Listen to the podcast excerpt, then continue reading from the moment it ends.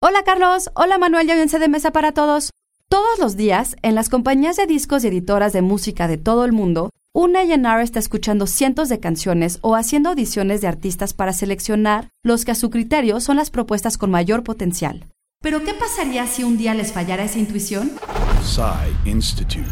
Masterpiece Your Life. En todas las disqueras y editoras de música existe la figura del director artístico o A&R por sus siglas en inglés, que significan Artist and Repertoire.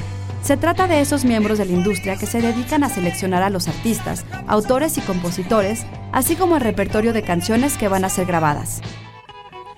Aun cuando el criterio de un A&R está basado en su experiencia y conocimiento de la música, al final todo depende de una corazonada. De todos los casos en los que un A&R ha dejado pasar una oportunidad, el más famoso es sin duda el de Mike Smith, Dick Rowe y Tony Meehan, ejecutivos del sello londinense Decca, que rechazaron a The Beatles en la audición que tuvo lugar el 1 de enero de 1962, y en la que les pareció que Brian Poole and The Tremolos eran mejores. Poco después, los Beatles fueron firmados por George Martin para el sello Parlophone, y lo demás es historia. ¿Cuántos artistas más sabrán que a lo largo de la historia de la música popular moderna nunca llegaremos a conocer? También debemos agradecer a la intuición de los A&Rs que nos han hecho bailar, reír, llorar y enamorar, escribiendo así la banda sonora de nuestras vidas. Texto por Simón Medina. Yo soy Ana Goyenechea y nos escuchamos en la próxima cápsula SAE.